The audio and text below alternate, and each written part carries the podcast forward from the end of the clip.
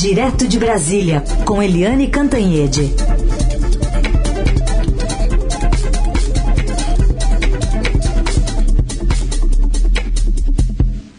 Oi, Eliane, bom dia. Bom dia, Heisen, Carolina, ouvintes.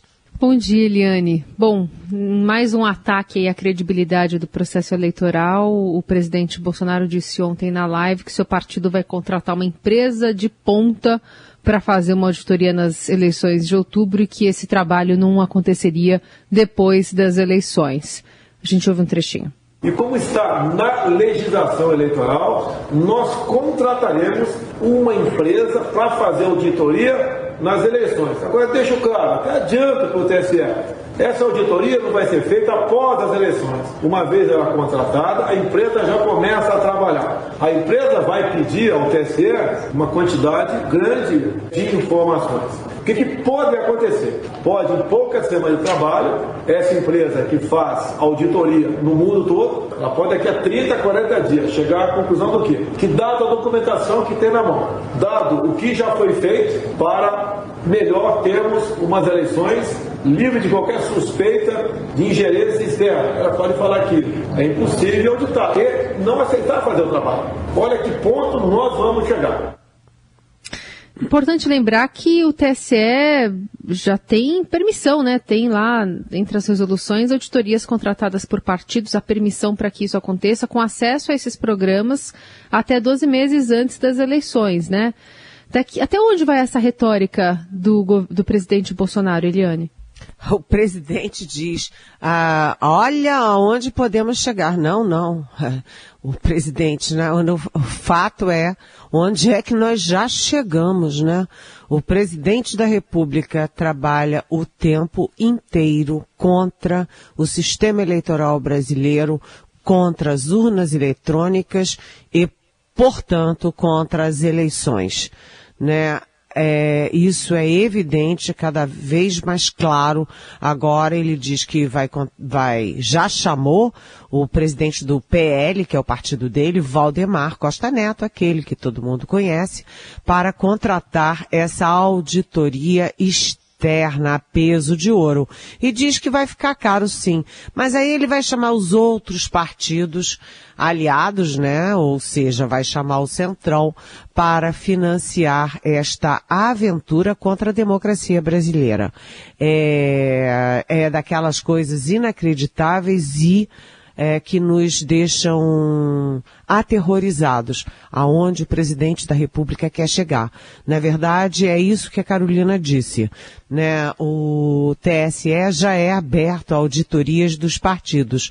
Os partidos podem acompanhar antes, durante e depois das eleições é, à vontade. Além disso, o TSE tem uma comissão de transparência, da, da, qual faz parte a sociedade civil, faz parte a, até faz parte o representante das Forças Armadas. O TSE também está abrindo para é, visitantes né, é, estrangeiros que venham ao Brasil acompanhar as eleições.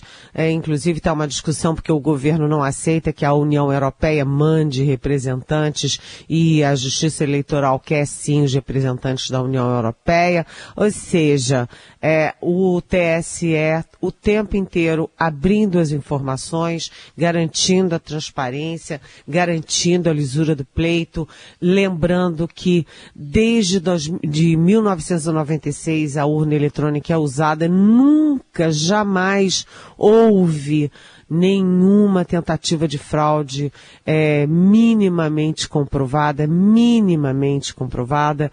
Aliás, não teve nem denúncia de fraude e justamente o presidente Jair Bolsonaro eleito pela urna eletrônica é que joga tudo isso é, fora e joga todas essas dúvidas e esse descrédito nas urnas eletrônicas brasileiras que elegeram a direita, à esquerda, o centro, não apenas para a presidência da República, mas também para governos estaduais, para o Senado, para a Câmara, para as câmaras de vereadores, assembleias legislativas. Se a urna eletrônica fosse fraudável, ganhava sempre o mesmo lado, né, gente que conheceria o pulo do gato para fraudá-las. Mas não, cada vez é um. Até Bolsonaro foi eleito, imagina né, com essa urna eletrônica. É, isso é gravíssimo, tanto que, uh, como o Heisen falou lá no nosso início, uh, a Reuters, que é uma agência de notícias internacional muito respeitada, publica uma longa e detalhada reportagem mostrando que William Burns, que é o o diretor, né, o manda-chuva da CIA, da CIA americana, agência de inteligência americana, quando veio ao Brasil, teve um jantar com os generais é, Augusto Heleno e com e Luiz Eduardo Ramos, todos de dentro da cozinha do presidente, do, de dentro do Palácio do Planalto, e advertiu que, olha, não convém ficar desacreditando as urnas eletrônicas brasileiras o sistema eleitoral brasileiro. E, aliás, o, apesar de tanto o general Augusto Heleno desmentir via GSI, o Gabinete de Segurança Institucional, quanto Luiz Eduardo Ramos também desmentir em conversas com interlocutores ontem o dia inteiro, né, o porta-voz uh, dos Estados Unidos simplesmente ontem confirmou não apenas é, que há preocupação, como fez rasgados elogios ao sistema eleitoral brasileiro. Enfim, é o Bolsonaro jogando dúvidas no mundo inteiro sobre a lisura das eleições brasileiras, jogando dúvidas, descrédito na população brasileira em cima das eleições brasileiras. O que ele pretende com isso? Está cada vez mais claro para a cúpula política, a cúpula jurídica é, para o Brasil inteiro que o Bolsonaro, se perder a eleição, vai repetir o Donald Trump nos Estados Unidos e atiçar a turma dele, que é uma turma armada, contra as instituições brasileiras. A situação, portanto, a gente vai terminando essa semana e entrando a próxima, e a próxima, e a outra próxima, e a, a eleição uh, com o presidente da República fora de si contra a democracia. Eliane, aproveitando eh, nesse contexto para colocar uma pergunta da Leonilde, nosso ouvinte, que é, quer saber é, o seguinte: pelo que se tem visto no Brasil nos últimos anos, você diria que as instituições brasileiras estão totalmente despreparadas para lidar com um presidente totalmente despreparado para o cargo? Oi, Leonilde. Olha, é, você tem toda a razão quanto ao presidente. O presidente é totalmente despreparado para o cargo. O presidente usa as instituições a seu bel prazer para tocar as crenças pessoais dele contra a Amazônia, contra as florestas, contra as reservas indígenas, contra a China, contra a cultura, contra a educação, contra a saúde, contra o combate à Covid. É uma coisa assustadora o tanto de despreparo e o tanto de, de ameaça que ele representa. Mas a gente lembra que o Supremo Tribunal Federal tem sido um bastião de resistência. Se não fosse o Supremo Tribunal Federal é, permitir que os governadores trabalhassem, que os prefeitos trabalhassem, se não fosse o Supremo Tribunal Federal exigindo um plano de combate à Covid, a gente não teria 660 mil, a gente teria um milhão de mortos é, na Covid. Além disso, se não fosse o Supremo Tribunal Federal, aonde teriam chegado aquelas manifestações golpistas? Você lembra, né, Leonilde? É, que a turma bolsonarista, é essa que eu digo, lembro sempre que é uma turma armada, fazia ato golpista com o QG do Exército ao fundo, fazia é, ato golpista na, na porta ali, na frente da rampa do Palácio do Planalto, e aquilo estava se tornando uma frequente né? Apesar da pandemia, apesar de é, do, do é, da, da, da OMS sugerir e recomendar o isolamento social, eles se aglomeravam todos naquela maluquice contra a democracia brasileira e isso refluiu né, por causa do Supremo Tribunal Federal e eu vou dizer também por causa da mídia brasileira e por causa do, por exemplo, do Senado Federal que fez uma bela CPI da Covid, que disse não aos é, projetos das armas e durante muito tempo também pelas Forças Armadas. Mas as Forças Armadas estão caindo na armadilha, Leonilde. Eliane, o ministro da Defesa, general Paulo Sérgio Nogueira, enviou um ofício ontem ao, ao presidente do TSE, ministro Fachin, pedindo que a corte divulgue os questionamentos e sugestões das Forças Armadas sobre o sistema eleitoral, umas perguntas que seguem a mesma linha ali das críticas é, de Bolsonaro. É, dá a entender, né, de que, de fato, os militares estão com o presidente nesse, nessa afronta, não? Olha, é, Carolina, isso é inegável. Né, eu tá ficando cada vez mais evidente. E isso tem uma cronologia.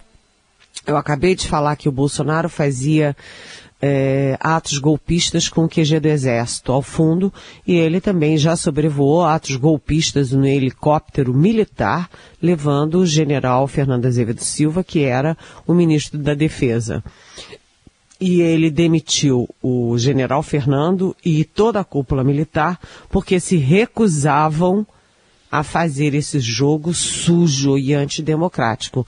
E ele aí conseguiu botar lá na defesa e nos comandos a turma dele, liderada pelo general Braga Neto. E deu no que deu. A gente viu essa semana que o presidente Bolsonaro participou de uma reunião do alto comando né? E depois disso, você viu a lista de 88 questionamentos às urnas eletrônicas feitas pelo Exército Brasileiro. Depois você viu o, o general uh, Eber Garcia Portela, que é o representante das Forças Armadas no TSE, é, defendendo todas as teses do presidente Bolsonaro e botando o dedo na cara dos ministros do TSE, exigindo urgência para isso e para aquilo. Agora você vê o novo ministro da Defesa, que era o comandante do Exército, o general Paulo Sérgio, também exigindo é, que o TSE abra isso ou aquilo.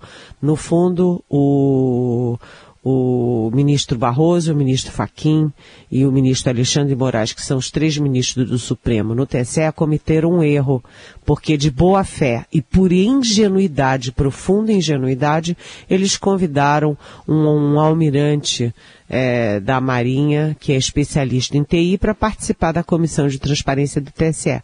O Bolsonaro e o Braga Neto vetaram o almirante e puseram esse general aí, Eber Garcia Porcela, Portela, que é um agente infiltrado dentro do TSE.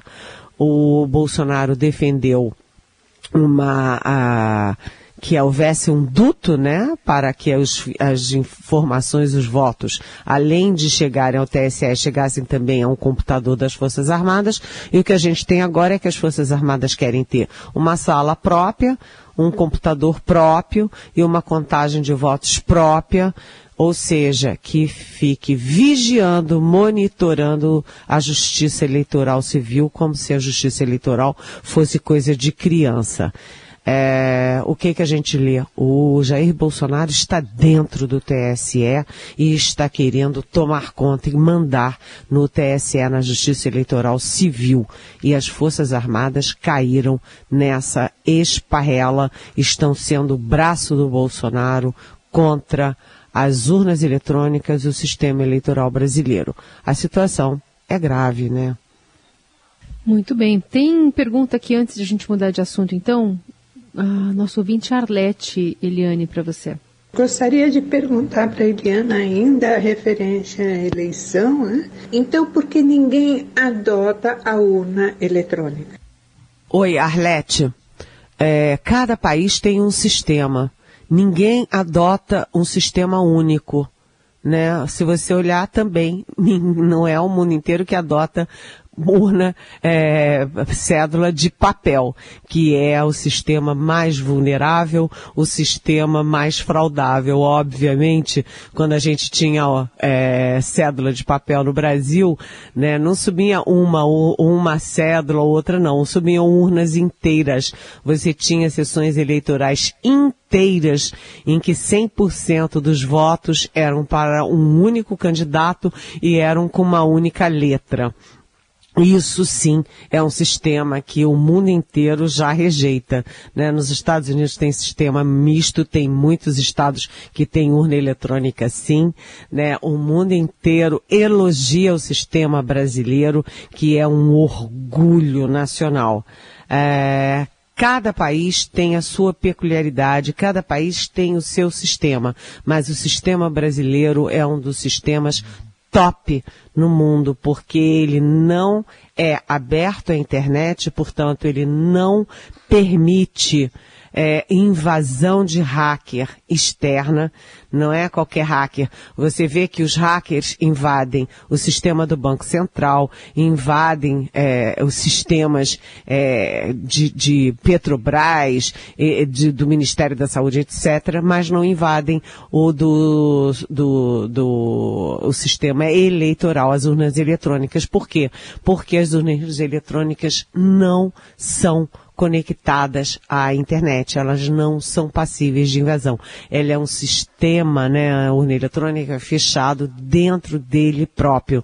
E ele tem, é, atenção, Arlete, ele tem ah, o monitoramento, ele passa por auditorias de grandes especialistas independentes de empresas diferentes, é, de uh, partidos. É, as Forças Armadas participaram da elaboração do projeto, acompanharam todo o projeto, é, fiscalizaram todo o processo, ou seja, é um sistema cercado por todos os lados. É, é uma pena. Eu diria que o mundo ganharia muito se adotasse o sistema brasileiro, que agora corre o risco de descrédito, de descrença, porque o presidente Bolsonaro botou isso na cabeça é, olha, é dureza. Assim como destrói a Amazônia e depois não tem retorno, né? Porque reconstituir a Amazônia é, você destruir é fácil e depois reconstruir é difícil. Você destruir a cultura e depois reconstruir é difícil. É, destruir também a imagem do Brasil no exterior e a imagem das urnas eletrônicas para os próprios brasileiros é muito triste. Arlete, a sua própria pergunta já nos mostra o mal que o Bolsonaro está fazendo, como ele está jogando dúvidas sobre o nosso sistema eleitoral. Daí a jogar dúvidas sobre o resultado da eleição é um passo. Tudo bem. Ah, a gente agradece a Arlete. Só lembro que na Índia, por exemplo, eles pintam o dedo do eleitor com uma tinta azul e que demora para sair. É para evitar fraude, demora para sair.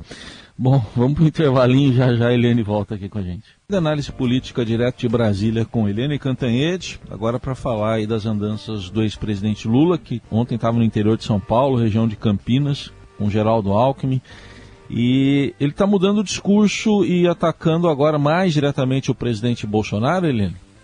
Sim, é a guerra começou, né? Porque ali estava uma coisa meio indireta, daqui, dali, mas agora com o praticamente o fim da terceira via, né? A terceira via é, fez água o, e o Jair Bolsonaro radicalizando de um lado, o Lula, ex-presidente Lula, candidato PT, está radicalizando do outro e meteu o filho no meio. Porque ontem o, o Lula, que já tinha dito, né, o Bolsonaro não se preocupa é, com gente, só com policial, ou seja, escorregou feio, né, na bola. É, o Lula ah, ontem, ele disse que o Bolsonaro não se preocupa com, eh, os sindicatos, com sindicatos, os representantes, não se reúne com governadores, com prefeito, com nada, porque ele só se preocupa com os filhos e com os milicianos. Essa palavra miliciano, ela vai ser muito, muito comum durante a campanha a gente vai ouvir muito. Porque, sim, depois que o filho 01 do presidente, né, é, foi a uma prisão, colocar a principal comenda da Alesp, é, no peito de um miliciano que depois foi morto em combate com a polícia, que é o tal do Adriano da Nóbrega, é, e o presidente é Bolsonaro do Rio de Janeiro, os filhos são do Rio de Janeiro, exceto Eduardo Bolsonaro que se elege em São Paulo. Então, há sim né, paira essa relação uh, do Bolsonaro, do bolsonarismo com as milícias do Rio de Janeiro. Então o Lula vai partir para aí. Mas eu acho que é uma estratégia errada por vários motivos. Primeiro, se ele ataca o Bolsonaro por falar em milícia, em miliciano, o Bolsonaro vai reagir da mesma, na mesma moeda. E aí põe filho no meio. Vai ficar uma guerra. O filho da rachadinha, o filho do, da, da loja não sei o quê. Então vai ficar uma guerra suja no momento em que o Brasil tem recessão, o Brasil tem inflação, tem falta de comida na mesa, tem falta de emprego, tem queda na renda é, e tem ameaça à democracia. Então acho que esse tipo de linguajar e esse tipo de estratégia de campanha, ou é estratégia do Lula, é ou é mais uma derrapada do Lula, mas isso não é bom nem para o Brasil, nem para as eleições, nem para o ambiente, nem muito menos para o próprio Lula. Então, o Lula continua errando. Aliás, a gente vai terminando aqui o, o nosso programa de hoje e eu lembro que amanhã o Lula vai lançar né, oficialmente a sua candidatura à presidência com Geraldo Alckmin na vice. E ele está lançando tudo isso num mau momento para o país, com o Jair Bolsonaro numa escalada que a gente não sabe para onde vai, que atordoa o país, e com o Lula é, falando bobagens uma atrás da outra, a campanha dele muito errática, trocando marqueteiro, trocando aí a cúpula da comunicação, ou seja, está tudo muito confuso nesse, nessa eleição. O Lula ficar falando de filho e de miliciano a essa altura, não sei. Eu acho que é jogar lenha numa fogueira que já está bastante alta. E sem discussão, portanto, discussão programática, né, do que, que vai ser feito para tirar o Brasil desse, desse buraco, dessa situação. E aí, Eliane, só para a gente concluir então, é, ontem o presidente do TSE, Luiz Fux, fez uma defesa enfática da mídia, né, que está ajudando de alguma forma a separar o joio do trigo e, e fazer é, a, separação do que, que é importante a gente estar tá olhando nessa campanha e o que não é importante, como você acabou de fazer. É. é você sabe, Carolina, Heisen, ouvintes, é, que é, o processo é o mesmo, é aquela história, como as democracias modernas morrem. Né? Não é mais com tanque na rua, como foi no Brasil, no Uruguai, no Chile, é, na Argentina, no Paraguai, é, na, naquela década maldita de 1960. É, agora as democracias é, morrem com os ataques às instituições. Primeiro você ataca o Supremo Tribunal Federal, a Justiça. Depois você ataca o Congresso Nacional. Depois você ataca a mídia. E aí você cala todo mundo e você vira imperador. Assim como uh, Hugo Chávez e depois o Maduro na Venezuela. E o, o, o Fux, presidente do Supremo Luiz Fux, fez um grande elogio, uma grande defesa da liberdade, da expressão, da imprensa, da mídia, é, principalmente num ambiente conturbado como o que nós temos. Sem a mídia, eles vão ficar donos da verdade deles, como já são é, no Twitter, no Facebook e nas redes sociais. É preciso haver a, a realidade contra o negacionismo perigoso, deletério. Viva a mídia, viva a imprensa, viva a liberdade e a democracia. Assim fechamos a semana. Eliane Cantanhede volta na segunda-feira, que é o Jornal Dourado. Obrigada, Eliane. Beijão. Até segunda.